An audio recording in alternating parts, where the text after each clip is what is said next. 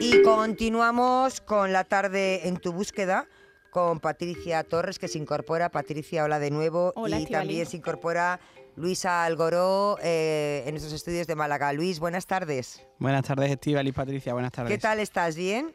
Bien, bien. Aquí interesantísimo el programa, así que aquí estaba escuchando un poquito antes de la sección. Tenemos muchas cuestiones que abordar, así que vamos ya con ello. Solicitan colaboración ciudadana para encontrar a un hombre desaparecido en Granada que necesita medicina. Patricia. Sí, la policía local ha solicitado la colaboración ciudadana para tratar de encontrar a Lorenzo Román, un hombre que lleva desaparecido desde ayer, martes, día 13, después de acudir a una cita en Gran Vía.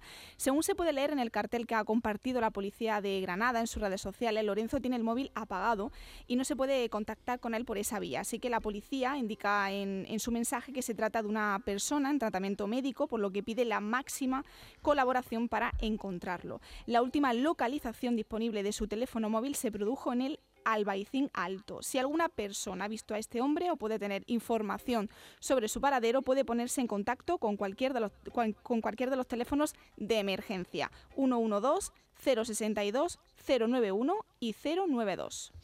Muy bien, vamos, eh, Luis eh, Algoró, que sé que tiene mucha información porque buscan a un hombre, Luis, desaparecido hace más de un mes en Roquetas. ¿Qué sabes de todo esto?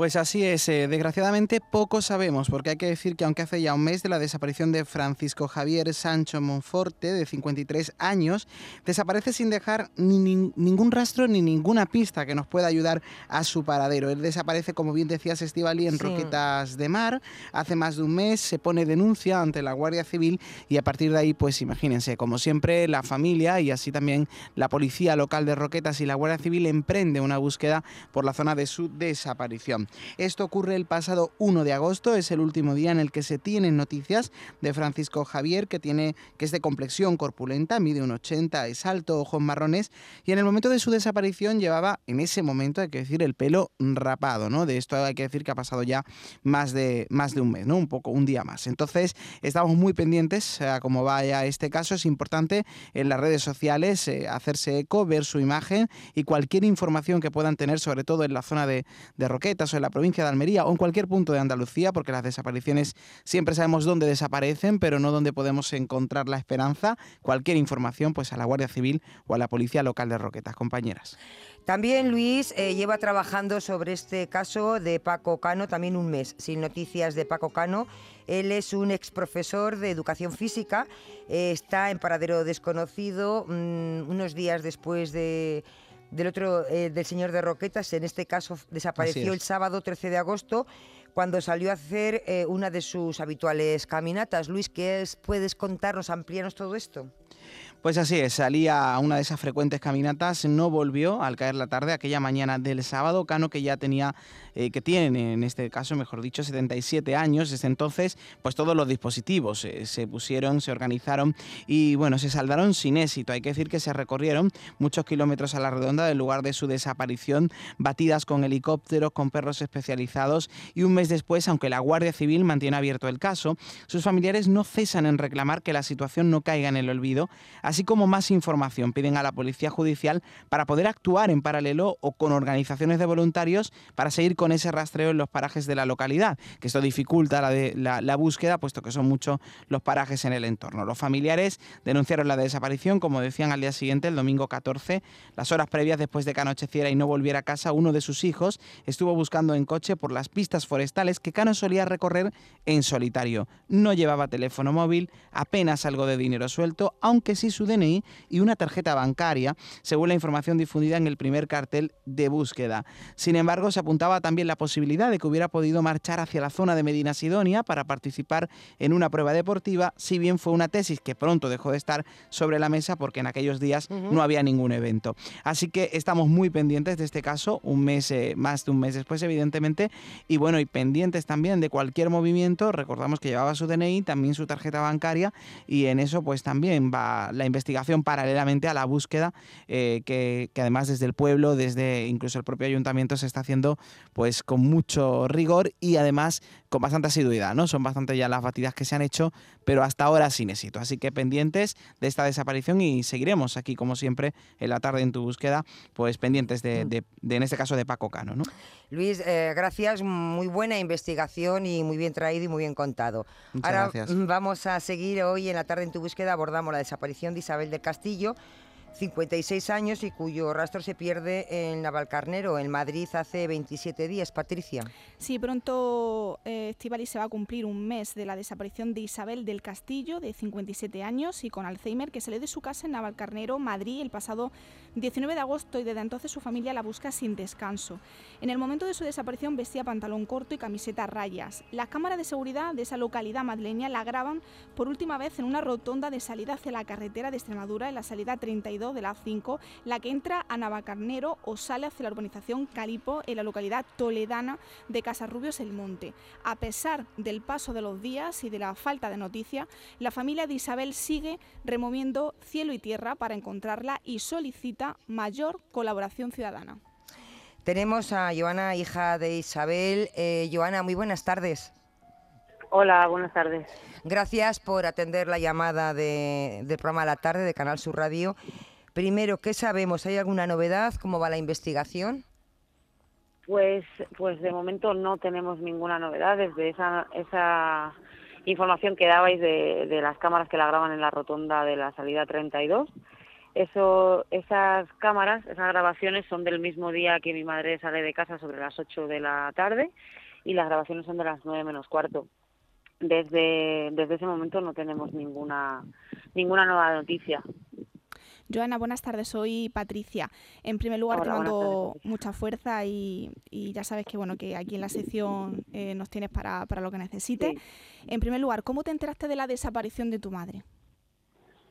Pues me, me llamaron por teléfono. O sea, mi, en primer lugar, mis padres llegaban de, de unas vacaciones largas en Grecia, mi padre es griego, y, y el, la desaparición ocurre en el momento en que llegan a casa mientras que mi padre está eh, bueno eh, descargando equipaje y, y demás en la casa de mis padres pues en ese momento es en el que mi madre sale de casa. Eh, mis padres viven en un chalet y bueno en una de las subidas y bajadas de mi padre de maletas se da cuenta que mi madre no está y sale inmediatamente detrás de ella esto es un poco lo que nos causa una incertidumbre tremenda porque la búsqueda, no solo de mi padre que salió, digamos, diez minutos después como mucho eh, a buscar a mi madre, sino el aviso tanto a policía, Guardia Civil, eh, Protección Civil, incluso también salió a buscar ya desde las diez de la noche y medio pueblo de Navalcarnero, porque por suerte eh, bueno, pues a mi hermana la conocen en todo el pueblo y salió muchísima gente también, mm. pudimos avisar a mucha gente y salió muchísima gente a buscar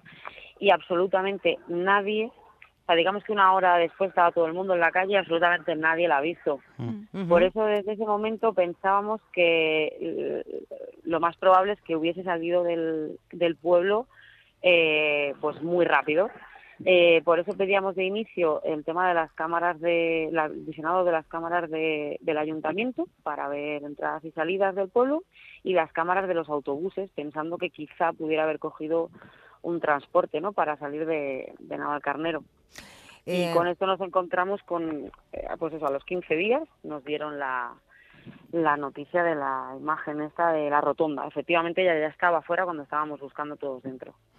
Eh, Luis es un compañero, Luis Algoró, eh, Joana, que también está con nosotros y quería preguntarte algo. Sí, Joana, bueno, saludarte. Eh, además, por, por, por, cuestiones personales, eh, sigo de cerca este caso, puesto que tengo eh, conocidos y amigos en Navalcarnero y hace poquito, además, estuve en las fiestas ¿no? que se organizan en el municipio y hay que decir que el pueblo está volcado, hay cartelería por todo el municipio, se han hecho muchas batidas. En las redes sociales estáis haciendo también una acción extraordinaria, pese a lo difícil que es salir delante de una cámara y pedir ayuda cuando uno lo que tiene muchas veces ganas ¿no? es de, estar solo o de buscar y, únicamente.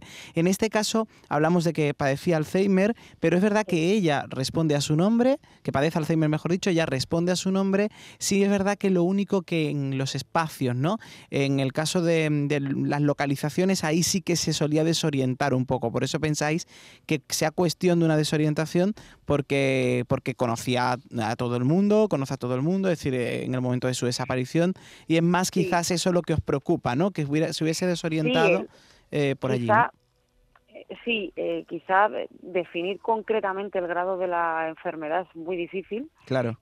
sí que no estaba muy avanzado, ella mantenía su identidad y reconocía efectivamente a todo el mundo. Quizá, como dice, la desorientación tanto espacial como temporal claro. era lo que de las cosas que más notábamos y de hecho es que el, ahora ahora ya habiendo pasado estos días sabemos que el camino que hizo de casa es el que hacía habitualmente con mi padre para llegar a la plaza del pueblo, que es más o menos en casi línea recta, es una L, desde casa de mis padres, y ese camino fue el que hizo de vuelta.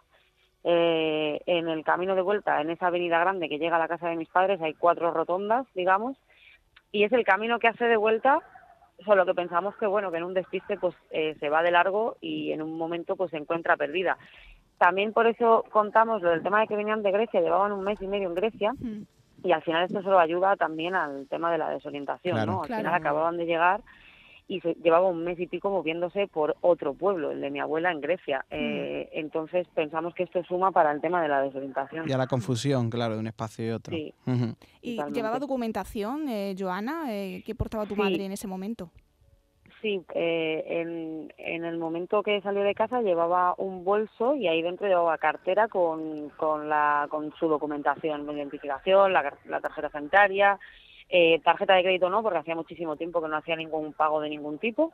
Y, pero bueno, llevaba efectivo, el efectivo sí tenía en la cartera. Eso sí lo, eso sí lo sabemos con, con seguridad. Sí es verdad que tampoco era mucho, o sea, para 26 días que llevamos ya obviamente no, no, no llevaba efectivo. Joana, muchísimas gracias. Joana es hija de Isabel del Castillo, 56 años, que bueno, desapareció y cuyo rostro se pierde en Navalcarnero hace 27 días. Joana, seguiremos muy pendientes de cualquier novedad y seguir trabajando para ver si podemos dar con, vamos, nosotros no, eh, la policía, dar con, con tu madre, pero nosotros estaremos al pie ahí para informar y para lo que tú necesites. Joana, muchísimas gracias. Muchas gracias. Mucho ánimo. Gracias. Un abrazo. Gracias. Luis Algoró, muchas gracias. Un día más y nos escuchamos el próximo miércoles. Buena tarde. buena tarde. Patricia, muchísimas gracias. A ti, Hasta mañana. Y nosotros ha llegado el momento porque ahora pensamos.